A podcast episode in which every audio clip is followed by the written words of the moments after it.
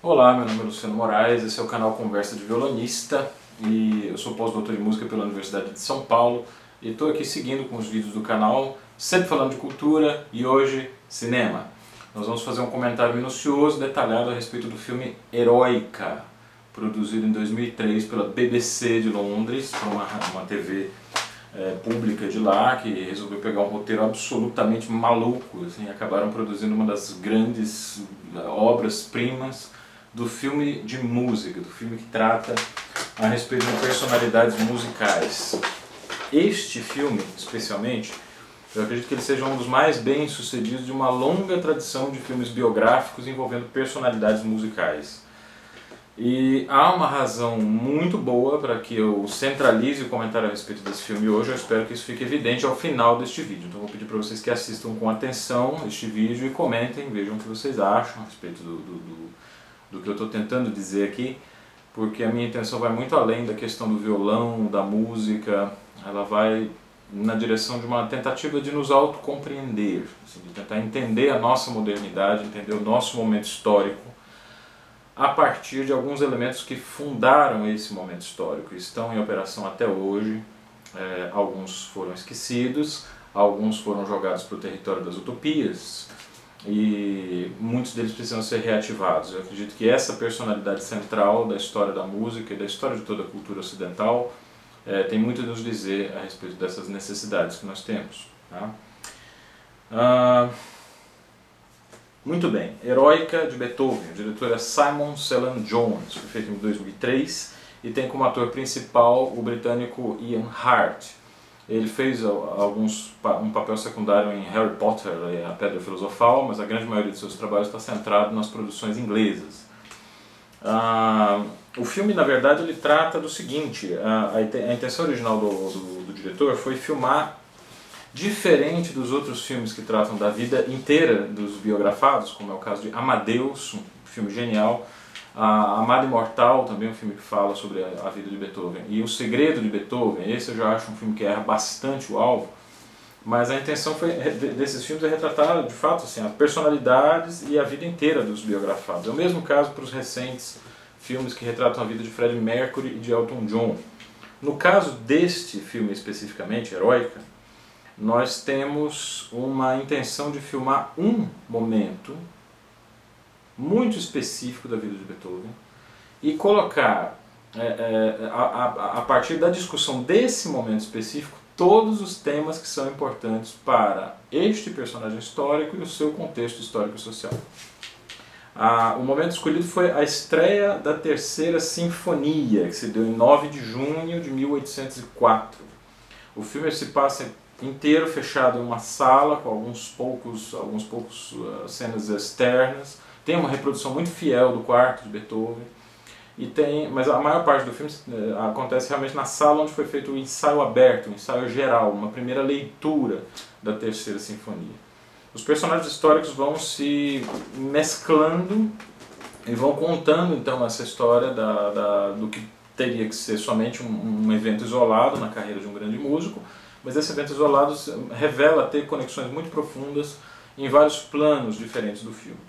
Eu vou deixar aqui na descrição para vocês assistirem um, um, link de um canal que colocou o filme com legendas em inglês. Existem outros canais que publicaram esse filme com legendas em espanhol, para o pessoal que não domina muito a língua inglesa. Mas eu coloquei este especificamente por causa da qualidade do áudio desse filme. A gente pode perceber, por exemplo, a diferença do som do tímpano quando ele troca de baqueta. Né? O tímpano, ao longo da, pelo menos dessa gravação da terceira sinfonia, utiliza de três fontes de som diferentes. Uma baqueta tocada ao contrário, a baqueta tocada com a ponta e uma outra baqueta arredondada. Nessa gravação específica é possível ouvir essa diferença timbrística do tímpano, uma diferença de timbre muito importante e eu acho que é, muito importante, é muito assim, interessante a gente ter um, um áudio que, em que isso seja perceptível, seja notado. Vou deixar outros links aqui com fontes a respeito do filme para vocês pesquisarem. Tá? Mas assim, o que, o que eu, eu organizei a, a, análise desse filme hoje em três níveis diferentes. Tá? Então a gente pode falar da terceira sinfonia de Beethoven, do próprio Beethoven, da música de Beethoven, é, do ponto de vista biográfico, tá? do ponto de vista estético e do ponto de vista político. Então toda a análise que eu vou fazer vai passar por essas três camadas, vamos dizer assim. Então o filme tem essas três camadas de leitura, a camada política, estética e a biográfica. Me parece bastante evidente que a camada biográfica, especialmente tratando de um filme, ela vai buscar os detalhes amorosos da vida de Beethoven, que são um dos episódios mais fascinantes e interessantes, inclusive, para o público. É que gira em torno da sua amada imortal, que é a, assim, a destinatária de uma carta que que ele não assinou, uma carta que revela assim uma realmente uma lábia né, romântica muito muito bem elaborada de Beethoven, uma capacidade de falar de sentimentos, uma capacidade de, de, de ser eloquente né, com seus sentimentos. E, e esta, essa, essa figura não se sabe de quem é, me ocorreu há muito pouco tempo que Beethoven foi bastante elegante, eu acho, não tendo dito o nome dessa pessoa, porque a condição da mulher durante o século XVIII e XIX na Europa era uma condição muito delicada, muito frágil. Uma carta que, que registrasse o nome dela como alvo de um relacionamento amoroso entre classes sociais poderia colocar essa mulher em uma situação social complexa. Beethoven teve essa sensibilidade e aqui vocês já estão tendo uma, um vislumbre né, de como esses assuntos, essas três camadas, a biográfica, a política e a estética, estão associados. Tá? Ah, não se pode pensar na vida amorosa de Beethoven sem pensar na situação social em que ele se encontrava e na diferença de classes que havia entre ele e as suas, ah, as suas pretendentes, as pessoas que ele porventura tenha imaginado para um cortejo amoroso. Tá? Então, do ponto de vista do, do sentimento, nessa época Beethoven estava enamorado de uma condessa chamada Teresa von Brunswick, não, mentira, Josephine von Daim, na verdade, Teresa von Brunswick era irmã dela, com quem parece que ele teve também uma fé amoroso. E exatamente esse período, 1804, é quando se toma uma decisão importante a respeito dessa corte que Beethoven fazia essa condessa. Ah, o, do, no, no, no, que se refere ao plano puramente político, vamos dizer assim, o que estava acontecendo em 1804 na Áustria, em Viena, era a reverberação dos desdobramentos da Revolução Francesa. Então a Revolução Francesa tinha acontecido em 1789, já tinha se instalado um período de terrorismo, onde a Revolução começa a fazer vários inimigos e reagir violentamente às ações políticas desses inimigos. Nós temos ali passado um inquérito que mandou Danton para a forca, é, Camille Desmoulins também, que era um grande, é, uma figura importante da imprensa daquela época, que de repente se volta contra Robespierre e acaba sendo acusado também de insurreição e é guilhotinado. Então, a, a, os rumos da Revolução eles começam a ser muito questionados naquele momento. É também em 1804 que Napoleão Bonaparte, que era grande, a grande figura da Revolução Francesa, se autoproclama imperador, deixando-se então um dos três cônsuls que organizava, centralizava as decisões do executivo e passa ele sozinho a mandar no, na França e em tudo aquilo que era de, território da França. Essas contradições do processo revolucionário vão culminar na Comuna de Paris, em 1848, muito tempo depois, uma, um levante popular que tomou de assalto toda a estrutura de governo, toda a estrutura governamental da cidade foi reprimido com muita violência, inclusive por, por antigos inimigos dos franceses que se aliaram a, a, ao, ao, establishment né, da França para reprimir essa que foi uma das mais audaciosas tentativas populares de se tomar o poder na França. Todos esses, todos esses processos violentos estavam em gestação, estavam em ebulição no início do século XIX. E Beethoven era um personagem extremamente sensível a essas convulsões sociais. Ele era um republicano convicto e que se batia muito com as opiniões das pessoas que o circundavam, porque a, a música era paga pelos nobres e é de se imaginar que os nobres tivessem uma posição diferente da que Beethoven tinha como um apoiador de Napoleão, um apoiador da República e como um entusiasta do fim da monarquia. É, os personagens ligados a, essa, a esse núcleo político do filme são então o conde Dietrich Stein, né, que é um conde militar que tem uma experiência de guerra, de participação em guerras, o príncipe Lobkowitz, né, que é o cara que é, é, foi um dos principais patronos da obra de Beethoven, foi a Lobkowitz que Beethoven dedicou a terceira, a quinta e a sexta, os quartetos opus 18 e o quarteto opus 74, que é o Harfen Quartet, o quarteto das harpas, né, uma das obras que faz uma ligação importante entre o segundo e o terceiro período da produção de Beethoven. ou seja, uma personalidade extremamente importante. Lobkowitz morreu na miséria, né? era tido como uma pessoa muito ingênua, muito ele é retratado no filme, pelo menos, como uma pessoa que foge de conflitos, que tenta apaziguar os conflitos na base da camaradagem, da cordialidade. Um sujeito que tinha uma certa abertura para o diálogo entre as classes e um patrono muito generoso dos artistas. Segundo um personagem do próprio filme, que a gente não sabe até que ponto que Lobkowitz era visto assim, foi essa generosidade que fez ele cair para a bancarrota. Muito mais tarde ele teve que sair de Viena fugido e morreu no ostracismo, cheio de amargura, longe dos amigos. Beethoven aparentemente nunca conseguiu reaver o contato com ele. Então existe uma certa tristeza nas cenas que enfocam esse personagem, que só quem conhece a história do Lobkowitz pode compreender. Aí nós temos a esposa do Lobkowitz, a Marie, eh, as duas irmãs que eu já falei, a Josephine von Daim, que é a, a, a, a, condessa por quem Beethoven estava apaixonado, e a sua irmã, Teresa von Brunswick. Alguns jogos de cena entre essas duas damas é muito importante para a gente entender o jogo entre a relação política e a relação biográfica dos personagens. É, temos também personagens muito fortes no filme, como Gerard, que é o mordomo do palácio, que está sempre dando alguma lição assim com, com, muita grosseria, né, muita assertividade ao seu, ao seu auxiliar de mordomo, Matias. Né.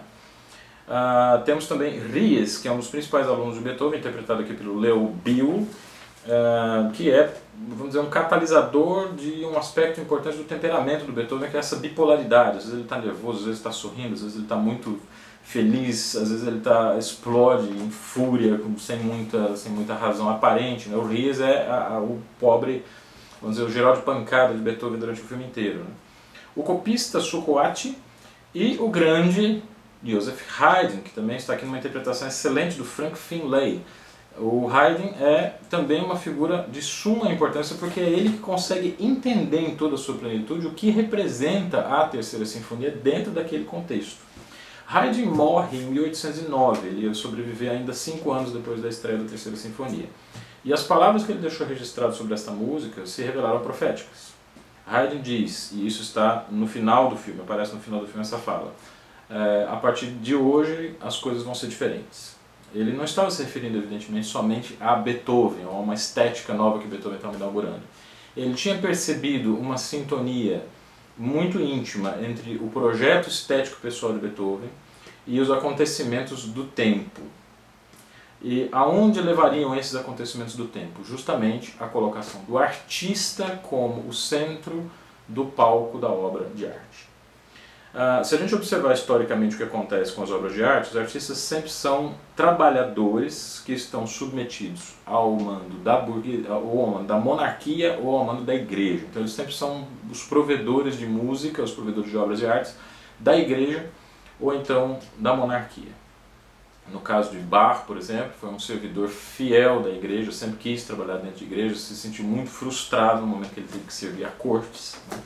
No caso de Mozart, serviu à corte durante muito tempo, foi o primeiro músico que tentou se estabelecer como um profissional liberal. Eh, e no caso de Beethoven, toda uma estrutura social para facilitar ou para possibilitar a existência de algo como um profissional liberal em artes já estava toda montada, como bem colocou o sociólogo Norbert Elias no livro Mozart, Sociologia de um Gênio. Né, ele fala muito sobre essa mudança social que permitiu a existência de um Beethoven. E o que é um Beethoven? Um Beethoven é um músico que manda em si próprio e que coloca a própria personalidade e a própria, ah, vamos dizer assim, a sua própria visão de mundo como aquele centro essencial da sua obra. Este é o movimento que Haydn percebe quando ele fala de maneira muito sintética, né, que daqui para frente as coisas vão ser diferentes, entre aspas também outra fala dele. Isso é realmente novo, o artista como um herói, o artista como centro de sua própria obra. Beethoven tentou se colocar nessa sinfonia e talvez seja por isso que ela soe tão barulhenta, que ela soe tão turbulenta, porque a personalidade dele é assim. Isso tudo são coisas que parecem muito emboloradas hoje, né? A gente, depois de Hans Lick, não acredita muito nessa possibilidade das pessoas realmente colocarem a sua personalidade nas, nas, nas obras. Mas a gente precisa entender que essa desconfiança em relação ao discurso da música como expressão ele existe por causa de um, de um acanalhamento que foi feito dessa possibilidade estética. Para citar uma, essa palavra do, do Graciliano Ramos, né? a ideia de, de Beethoven de, do artista como sendo sua obra foi acanalhada ao longo do tempo. Então nós temos, por exemplo, hoje artistas como Michel Teló, por exemplo. O que, que Michel Teló faz, efetivamente? Ele tem problemas rítmicos, a afinação dele também não é lá essas coisas. A dicção poderia ser bastante bem melhorada. A sanfona ele domina os elementos básicos sem muito aprofundamento e não é um artista nesse sentido que eram, eram artistas como esses músicos do passado. E aí não estou falando músicos da, da, música clássica, veja bem, não estou defendendo a música clássica, estou defendendo músicos que tinham formação. Muitos músicos bons têm formação. João Bosco, por exemplo, tem uma formação harmônica, formal, extraordinária. Mas esse realmente não é o caso de grande parte dos nossos artistas pop de hoje em dia. O que, que esses artistas fazem efetivamente? Se eles mal sabem cantar, eles usam autotune, são desafinados, não têm ritmo, muitas vezes não compõem suas próprias obras e têm um domínio pífio dos seus instrumentos. O que, que esses artistas expressam? Eles mesmos a própria personalidade deles está em jogo, está ali no centro das suas produções. É por isso que o mercado de celebridades é tão fundamental na vida desses artistas. É preciso estar sempre se envolvendo em algum escândalo, em alguma, né, em alguma maracutaia, alguma fofoca para dar o que falar. Né? Mas a, a, o que efetivamente esses artistas estão produzindo é uma coisa que já está deslocada no tempo. Na época de Beethoven nós estávamos muito longe dessas querelas. Você não podia ser considerado artista se você não tivesse uma baita de uma formação. E aqui existe uma homenagem muito especial do filme Heróico de Beethoven ao Wranitzky, que é retratado como Spala da orquestra que faz a estreia do Beethoven. Né? É, e esse, esse Wranitzky, na verdade, foi um grande violinista da época, um aluno de Mozart, de Haydn e de Albrecht Berger, que foi professor de contraponto de Beethoven. Quer dizer, ele, era o, ele é, assim, Wranitzky é o grande músico da escola vienense. A gente fala que a escola vienense é Mozart, Haydn e Beethoven, mas tinha muitos outros músicos que trabalhavam na construção dessa nova estética, né, que é a música do, do classicismo e o que vai ser depois do período romântico. Branitzky foi um violinista excelente, meio irmão de um violoncelista também que deu a sua contribuição para a construção do estilo vienense. E ele é soberbamente interpretado, acho, pelo Peter Hanson, que é o espala da Orquestra Sinfônica Revolucionária Romântica, que é a orquestra regida por John Elliott Gardner, que é quem faz a parte musical do filme. É, a presença desse músico no filme é um elo de ligação bastante importante de Beethoven com a grande tradição da construção musical vienense. Tá? Então, nós temos essa, esse cenário, tá? O, o, biográfico, depois temos esse cenário político e temos o cenário estético, por outro lado, que é justamente é, é, visto nos intervalos das execuções do, da Sinfonia de Beethoven. Quando, principalmente diálogos com o conde Dietrich Stein, revelam algumas ideias que estavam circulando naquele momento algumas delas bastante conflitantes e que tinham também um fundo político. Dietrich Stein é um conde aparentemente muito culto, muito instruído, extremamente atento aos debates estéticos do seu tempo. Então, ao final do segundo movimento, por exemplo, no final do filme, quando eles terminam de, de tocar a sinfonia, a sinfo, a, o segundo movimento da sinfonia, Dietrich Stein questiona com Beethoven se a obra é de fato uma sinfonia, porque a sinfonia precisa ter um equilíbrio de como é que ele diz, assim, um equilíbrio formal e um acabamento estético que ele não percebe naquela obra. Olha, ele não percebe porque realmente não tem. É, o, as pessoas que não gostavam da música de Beethoven não gostavam por razões boas. Né? Eles tinham expectativas de música que é, é tinham sido forjadas nessa escola de composição vienense, de Haydn, Mozart e de é, Wranitzky. Né? Nossos é, ouvintes dessa época, quando eles não chegavam a não gostar de uma obra, eles sabiam exatamente por que, eles não gostavam e faziam é, críticas bastante contundentes, muitas vezes acertando o alvo na descrição das obras. Então, o que Dietrich Stein fala sobre a sinfonia tem razão. Beethoven está realmente implodindo a forma. Beethoven cria um segundo desenvolvimento do primeiro movimento. Ele proporciona uma escuta muito mais modulante, muito mais dramática. Ele precisa se ater muito mais ao motivo, porque o discurso harmônico dele está sendo ampliado. E a colocação da, da, dos elementos da forma sonata também vai sofrer diversos rearranjos. E isso não passa despercebido pelo ouvido atento do Dietrich Stein. E ele entabula então algumas conversas com Beethoven que são bastante é, ácidas, né, bastante é, francas, assim, nesse sentido da, da, nobreza, que se sentiu no direito de dizer qualquer coisa que fosse bem embasada, por mais que doesse nas pessoas que estavam ouvindo, essa franqueza da nobreza, essa franqueza ácida, mas que é respondida por Beethoven de um modo muito inteligente. Beethoven re, re, responde ao conde que o fato da obra dele ser difícil admoestado aqui por uma questão que Lobkowitz levanta, né? você tem que admitir que sua obra pelo menos é difícil, isso você tem que admitir. Mas ser difícil é o máximo elogio que você pode fazer a um artista. Porque a dificuldade é, está relacionada com a beleza, a dificuldade é boa, o esforço nos leva para mais próximo da verdade. Essa é uma ideia hegeliana, de que a obra de arte ela requisita um esforço de entendimento e de que o objetivo final da obra de arte não é a beleza, a beleza seria apenas uma isca. O objetivo final da verdadeira obra de arte é nos conduzir mais próximos da verdade. Então, essa mudança fundamental de paradigma estético é o que vai marcar as produções de Beethoven e a postura de Beethoven enquanto artista naquele momento em Viena. Essas ideias vão valer até hoje, essas ideias estéticas valem até hoje. A gente está é, é, em um período em que os compositores eles não se furtam da oportunidade de compor obras que sejam difíceis, que sejam exigentes para os ouvintes. Eles praticamente fogem de efeitos fáceis e imponham que o ouvinte se comprometa seriamente com a obra que eles estão ouvindo. É necessário um ouvinte hoje ter um conhecimento muito mais abrangente da história da música, da, do, da história dos estilos e da história da composição, para que ele tenha dig, seja digno, vamos dizer assim, de pagar o ingresso e assistir um concerto de uma orquestra sinfônica.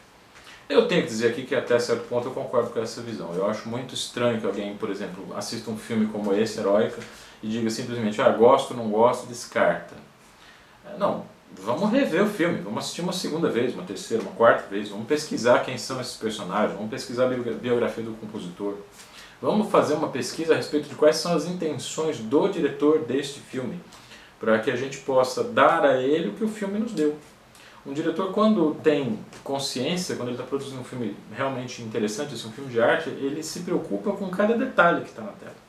Cada detalhe importa. Neste filme especialmente, eu poderia falar horas aqui a respeito de cada detalhe que foi colocado na cena. Por que, que nós cometeríamos a grosseria de não dar a esse diretor uma resposta a essa dedicação que ele nos devotou? Então a gente precisa tentar se esforçar para compreender a obra de arte. Esse paradigma nasce, então, também nessa época de Beethoven, isso vai ser seguido, de certa maneira, de, de várias maneiras, por vários outros artistas. Deixa eu pegar minhas anotações aqui para continuar aí, eu, eu não, não, quis fazer um react, porque eu acho que o react é a coisa mais chata que já inventaram na internet. Né? Mas nós temos aqui uma série de, de, observações que vão ilustrar um pouco esse plano é, biográfico, político e estético que eu estou comentando aqui. A mistura de classes é um tema muito forte para esse filme. Em vários momentos o, existem filmagens da, por exemplo, da cozinha, do palácio, que eles estão ouvindo a música o, o mordomo comenta alguns elementos estéticos, sinal de que o, ele, ele, ele responde a essa demanda do príncipe né, de manter a criadagem assim, próxima das produções artísticas do seu tempo. E o, o nosso o nosso querido conde Dietrich Stein né, se coloca como, como de, em uma posição muito mais purista em relação à música. Ele pergunta ali por volta do minuto 12 minutos e 30 segundos do filme, pergunta, mas como é que é, 14 minutos. Né? Como é que uma música pode ser sobre alguma coisa? Como que uma música pode falar de alguma coisa? Para ele, a música é um livre jogo de formas em movimento, como diria Immanuel Kant, que é um filósofo que vai influenciar também a percepção estética das pessoas no começo do século XIX. Esse livre jogo de movimentos privaria então a capacidade do compositor, a menos que ele use um texto, de falar sobre alguma coisa. E no entanto está ali Beethoven, que segundo Haydn colocou um, um uma autoexpressão, né, digamos assim, numa obra sinfônica. Um personagem muito importante no filme que ilustra essa questão do conflito de classes é o trompista Otto, que é, ele chega atrasado no, no, no, concerto e Beethoven questiona ele. Ele fala: Você está atrasado para a revolução, né, meu amigo? Você tem que chegar no horário. E o, trompista fala: Na verdade, eu estou sempre atrasado. E é curioso o trompista dizer isso, porque é esse trompista que entra adiantado na reexposição do tema da sinfonia. No momento do, do, da leitura geral, ele sofre uma, uma, uma, Como é que é a palavra? Ele é repreendido muito vigorosamente pelo Ries, porque aparentemente ele entra com o tema, com o primeiro tema, adiantado. Mas não, o Beethoven escreveu corretamente. Isso, inclusive, foi um ponto comentado no momento da estreia. Mas a trompa é aqui mesmo que a gente tem que ouvir o tema, o tema aparece antecipado para vocês terem uma ideia de que existe uma forma pré-estabelecida, que as pessoas estavam escutando algo e elas tinham um conhecimento prévio daquilo que elas poderiam escutar. Beethoven não poderia ter escrito a música que escreveu se ele não contasse com esse tipo de escuta. Ele está dialogando diretamente com uma tradição musical que já existe. Uh, o filme, é, além dessa questão do conflito de classes, está expressa na relação dos nobres com os criados, esse conflito de classes aparece também no minuto 43 e 19, vocês podem pegar aí no, no, no, no arquivo que está na descrição, de 43 e 19 até 44 e 25, é, uma das cenas mais interessantes desse filme se dá somente com as expressões faciais de duas atrizes. Elas representam então a irmã Josephine, que é a que vai dar o pé na bunda do Beethoven, na verdade já deu o pé na bunda do Beethoven nesse momento do filme, e a irmã dela, que é a Thérèse von Brunswick. Essa troca de olhares entre as duas personagens passa por um arco dramático. A Therese, que aparentemente é mais jovem, é, começa a se empolgar, começa a se alegrar muito com a música, e de repente a irmã mais velha dela vem para o primeiro plano, aparentemente para curtir junto com a irmã a música, mas a expressão dela é dura e fria. Ela segura na mão da, da, da irmã e o, o, a comunicação facial é exatamente esta: contenha-se você está em público, você é da nobreza, você não pode é, manifestar sentimentos muito efusivos. A, a irmã Teresa então se, se coloca numa posição um pouco mais constrangida, dá uma olhada para o chão, tenta um, um, novo sorriso de contato, agora um pouco mais conciliada, e a irmã mais velha olha para ela com orgulho, porque finalmente ela conseguiu a contenção emocional que seria digna da classe social dela. Essa cena eu acho fantástica, porque insere o filme e uma longa tradição de representações faciais das possibilidades comunicativas da música. Desde os primeiros filmes de Yasha Heifetz, é que a gente percebe essa necessidade que os cineastas têm de colocar, atribuir expressões faciais a determinados supostos sentimentos que estariam é, sendo evocados pela música. Como o Yasha Heifetz era um violinista muito estático, na câmera ele poderia não chamar tanta atenção quanto ele chamava nos concertos. Então, nos concertos ele era muito eloquente por causa da forma como ele tocava, né? a perfeição da execução dele era realmente brilhante, mas ele não chamava muita atenção se fosse colocado no cinema. Então, eles colocavam atrizes assim que iam conduzindo um arco expressivo até o choro, até as lágrimas, até a convulsão dramática por causa da intensidade da perfeição da arte do Yasha Heifetz. É, desde esse período, que já data ali do primeiro quartel do século XX, é, é, existe quase que um, um treinamento para os atores, né, de, de, que eles precisam descrever arcos emocionais dramáticos, e esses arcos são descritos ou estão relacionados também com a música. Tem, assim, oportunidades maravilhosas para os atores demonstrarem essa capacidade que eles têm de expressar arcos dramáticos sem pronunciar uma palavra. Um dos mais interessantes é, acontece exatamente ali, deixa eu ver aqui, no... Uh, durante a marcha fúnebre, tá?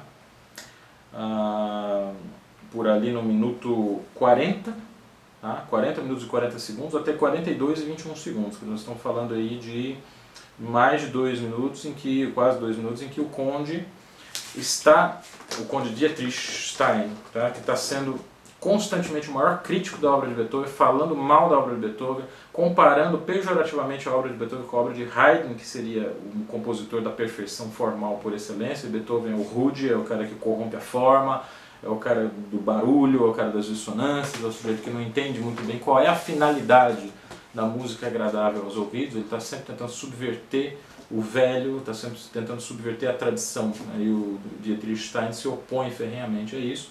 Mas nesse momento, vou repetir, para vocês verem essa parte do filme, 40 minutos e 40 segundos em diante, o conde é tomado por uma catarse. É, fica subentendido no filme se o conde está se lembrando do, das vivências dele de guerra, porque o, a, a, parte da música que ele está ouvindo nesse momento é justamente a marcha fúnebre que descreve o funeral do herói. Então aquele momento em que a, a o sentimento relacionado à devastação da guerra, por mais que ela seja justa, ela sempre leva à devastação. Né? Esse sentimento é que está sendo explorado ali pelo conde e por alguma razão, pela intensidade dos instrumentos de sopro, pela progressão da harmonia, pelo, pelo legato constante que essa orquestra consegue obter, que é bastante adequada para essa passagem, existe uma catarse emocional eu acho que esse é o ator que consegue passar a ideia dessa catarse de maneira mais intensa. Então, o ator Tim Pigott Smith. Uh, essas duas cenas são bastante representativas do cuidado que o diretor teve de se conectar com uma tradição descritiva sem palavras por meio de ações puramente corporais dos atores. O ator que vai fazer isso também com um sentido, um sentido de contrição de forma mais dramática é justamente o Frank Finlay, que interpreta Joseph Haydn. O Haydn chega no Esquerzo, que é uma, acho que uma referência que, mesmo que seja involuntária, que o diretor faz aos brilhantes esquerzos de Haydn, que são pérolas à parte assim, dentro da história da música. O Haydn chega no, no meio do esquerdo para é, é, contestar o Conde Dietrich Stein. Ele diz assim, mas o, eu nunca lutei por perfeição formal, eu lutava por um equilíbrio entre intelecto e emoção. Essa é a frase lapidar assim, do estilo clássico. E ele diz que a chave para encontrar o equilíbrio entre intelecto e emoção é a contrição. E olha para Beethoven nesse momento, Beethoven responde, é bom, mas eu não, não sou muito afeito a isso, não gostei de muitas restrições, então a minha a minha praia é outra, né? mas basicamente é isso que ele está dizendo. Haydn é o único personagem para quem Beethoven se curva. Isso também é histórico. Beethoven era conhecido por não ah, atender às etiquetas formais da sua época. Então ele não usava peruca e ele não se curvava para a monarquia. Ele se curva para o, vamos dizer assim, o esforço através do qual a pessoa obteve um domínio, uma maestria muito grande das suas habilidades. O que Beethoven considera relevante para o, para o respeito que ele tem por uma pessoa não é o seu título de nobreza, é a sua capacidade de atingir alguma coisa, de obter alguma coisa dentro desse panorama das possibilidades de produções humanas, da cultura, das artes e das ciências. É por isso que a postura dele diante de Haydn é a postura diante de um rei, mas ele não se curva diante dos condes, dos príncipes do seu tempo. Inclusive essa a, a, a gente pode falar sobre isso em outro momento, um encontro que Beethoven teve com Goethe, houve uma, uma dissonância entre esses dois grandes personagens do século XIX, justamente por causa da posição que eles tinham em relação à monarquia, tá certo? Bom, o filme vai, acho que a gente poderia falar de muitos elementos ainda de, em, em que esses, esses é, é detalhes da construção cinematográfica correspondem a posição que a obra de Beethoven ocupa nesse turbulento século XIX. Digno de nota ainda, durante o intervalo é, um, do, do, ensaio, ele, o filme dramatiza uma conversa política entre Beethoven e os músicos. Claramente Beethoven é representado pelo, pelo ator Ian Hart como uma pessoa que se coloca mais à vontade entre os músicos, entre a plebe do que entre a, a nobreza. E a conversa que ele tem com, com Otto e com um contrabaixista mais velho né, é uma conversa bastante interessante. Né, que o, o, o, Otto é um republicano admirador de Napoleão e o baixista, que não tem o nome, pelo menos me escapou assim, o nome dele, é um contrabaixista que lutou na, na, na guerra de 1796, junto com outros 60 mil soldados que foram completamente arrebentados assim, pelo Napoleão. E, portanto, ele tem raiva dos franceses. E fica esse debate, né? se uma pessoa tão autoritária com pulso firme, ele vai realmente conduzir o povo à sua libertação. Né? Uh, Beethoven, quando é interrogado de que lado político ele está, ele dá uma resposta muito típica de um esquerdista autêntico. Até hoje, a esquerda tende a responder dessa maneira. Ele diz o seguinte: eu sou contra a tirania e contra a opressão. Então eu vou dizer isso. Eu não vou dizer em, é, é, em que, que eu sou a favor. Eu sou, as palavras de Beethoven no filme. Eu, eu sou contra a tirania e a opressão então, nesse sentido em que, enquanto Napoleão representar um, um, levante popular contra a tirania e a opressão, eu estou com o Otto, nesse ponto. Então, está ali bem delimitado em que aspecto, em que momento, em que situação específica a posição de Beethoven é marcada. Vale lembrar aqui, para o pessoal que já conhece, que mais ou menos naquele, exatamente naquele período, Napoleão trai os ideais republicanos e se autoproclama imperador.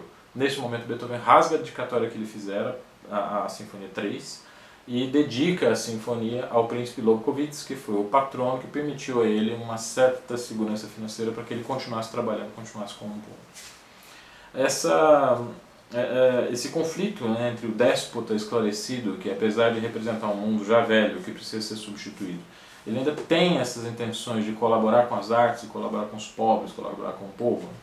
Tudo isso está contido também no filme, essa contradição aparece de forma muito decisiva. E existem também os personagens apolíticos. O Ries é um personagem apolítico que, numa conversa com a esposa do príncipe Lobkowitz, questiona, né? mas eu não entendo nada de política, eu estou aqui por causa da música. A duquesa a, a, pergunta para ele, mas a, você acha que a música pode sobreviver sem política? Ries responde, eu não saberia dizer. E a duquesa responde: Pois eu sei. Me parece evidente que a resposta do filme é essa. Não é possível músicos e música existirem sem a política. De uma maneira ou de outra, a política vai circunscrever o espaço dentro do qual é possível se movimentar. Né? E essa movimentação acontece sempre à base de uma pressão e à base de uma altivez.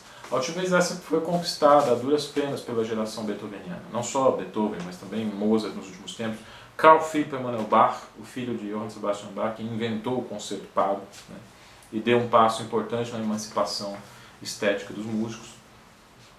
É, toda, essa, toda essa geração lutou muito para que nós pudéssemos nos colocar hoje como artistas e, e, e reivindicar uma importância na sociedade, reivindicar uma necessidade de existência e uma capacidade, vamos dizer assim, de ver o que outros não viram, de ouvir o que outros não ouviram e de requisitar do público o seguinte: estudem música. A música não é só um objeto de deleite, como queria o conde é, Dietrich Stein. Ela é um objeto de estudo, ela é um objeto de reflexão. Ela é também uma ciência, ela é também uma cultura, uma história.